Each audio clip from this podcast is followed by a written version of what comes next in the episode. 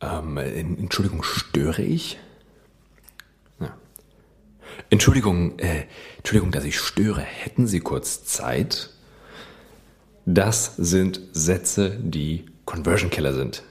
Wer seine Cold Calls oder sonstigen Gesprächsaufnahmen mit seinen Kunden so gestaltet, dass er mit Stören, Entschuldigung startet, der wird ein fettes Problem haben, weiter mit Menschen sprechen zu können. Ist ja nicht gemeint. Ja, soll ja alles höflich wirken, ist aber leider wirklich nicht produktiv. Willkommen zu einer weiteren Folge Anfang Sales Podcast. Ihr habt wahrscheinlich schon erraten, heute geht es darum, wie wir Sätze bauen, welche Worte wir aus unserem Wortschatz streichen sollen, wenn wir Umsatz machen wollen. Also gehen wir da mal rein. Das, was ich gerade beschrieben hatte, das war der sogenannte Bettler. Ja, diese, die Menschen, die dann mit Stören, Entschuldigung, ein Gespräch starten, weil sie glauben, dass es höflich ist. Das Problem ist, es baut eine Hierarchie auf und in dem Moment ordnet sich die Verkäuferin, der Verkäufer direkt unter und das ist keine gute Ausgangssituation, um weitermachen zu können. Eine weitere Gruppe von Worten, die wir vermeiden müssen, sind Relativierungen. Im Prinzip ist das gar kein Problem bei uns. Theoretisch können Sie hier jederzeit vorbeikommen. Oder ehrlich gesagt, das Problem hatten wir noch nie. Ehrlich gesagt, das ist unser bestes Feature. Ehrlich gesagt? Ernsthaft? Das heißt, wenn du jetzt ehrlich warst, was warst du dann davor? Das sind jetzt alles Dinge, die klingen jetzt komisch, wenn man so drüber nachdenkt. Und wenn unser Gegenüber aktiv über deinen Satz nachdenkt, wird er sich schon nicht denken, oh, vorher hat er mich angelogen. Das Problem ist, wir denken und fühlen unterbewusst.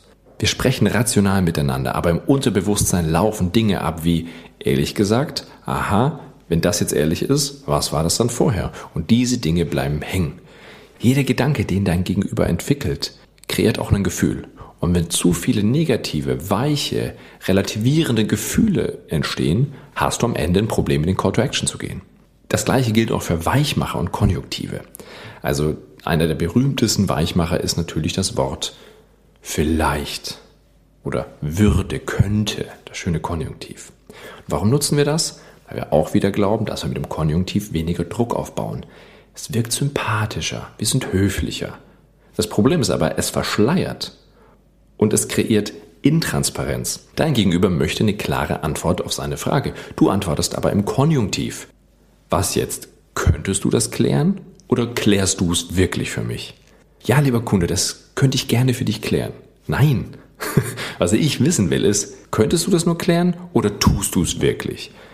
Das macht einfach unnötige Fallen auf, die wir nicht brauchen im Gespräch. Ein weiterer netter Versuch ist diese Formulierung, wären Sie denn dann bereit, jetzt zu kaufen, wenn alle Faktoren stimmen? Viel zu weich. Warum fragst du nicht direkt? Gehe ich recht in der Annahme, dass wir heute zusammenkommen, wenn der Preis passt? Beziehungsweise mein Lieblingssatz an der Stelle ist immer, spricht aus deiner Sicht noch was dagegen, dass wir das jetzt fertig machen? Je klarer und bestimmter ihr eure Sätze formuliert, desto klarer und bestimmter werdet ihr Antworten von eurem Gegenüber bekommen, weil es einfach weniger Möglichkeiten gibt, links und rechts auszuweichen. Kommen wir jetzt zur Negation. Das Problem mit dem Wort Nein, kein, nie ist, dass unser menschliches Gehirn keine bildliche Entsprechung für etwas Negatives hat. Unser Hirn denkt in Bildern und Bewegungen und dieses bekannte Beispiel mit Denke nicht an den rosa Elefanten kennt jeder. Und genau so ist das bei uns im Verkauf. Wir kreieren extrem oft den rosa Elefanten, ohne es wirklich äh, uns dessen bewusst zu sein. In dem Moment, wo wir ein unerwünschtes Bild mit einer Negation positivieren wollen, kreieren wir ungewollt genau dieses Bild und das Gefühl im Kopf unseres Gegenübers. Das sind zum Beispiel so Sätze wie, nein, das ist bei uns wirklich kein Problem, das macht keinen Ärger. Negation ist nur rational, wird aber trotzdem gespürt auf der anderen Seite. Das heißt, es bleibt der Geschmack von könnte Problem sein und könnte Ärger machen.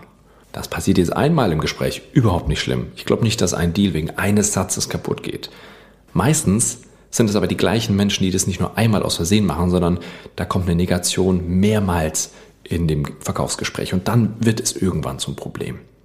Theoretisch ist das bei uns gar kein Problem. Da gehen bei mir schon die Alarmglocken los, weil da kommt theoretisch und eine Negation zusammen.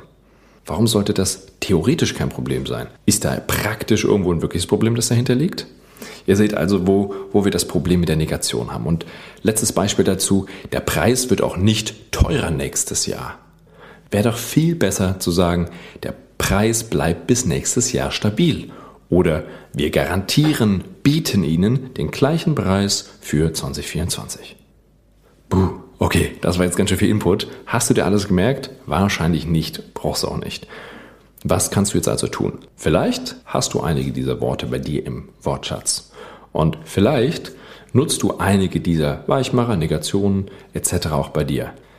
Um es zu überprüfen, folgender Vorschlag. Leg dir ein Blatt neben deinen Laptop mit einem Stift. Und immer wenn du telefonierst, Gespräche führst, Zoom-Meetings hast und merkst, ups, da war eine Negation, Wort aufschreiben. Zack, da war wieder das vielleicht, Wort aufschreiben.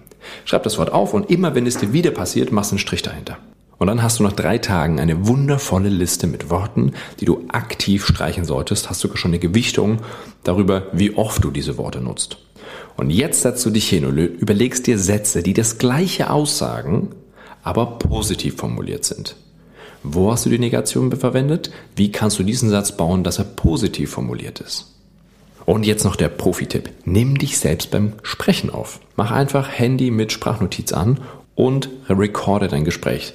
Ist kein Problem, DSGVO-konform, weil du hörst ja die andere Person nicht, du hörst ja wirklich nur dich und das ist das Einzige, was zählt. Du hörst dich danach einmal selber an, hast eine Strichliste daneben und wirst sehr, sehr viel gründlicher dich selber analysieren können, ähm, welche Worte du nutzt.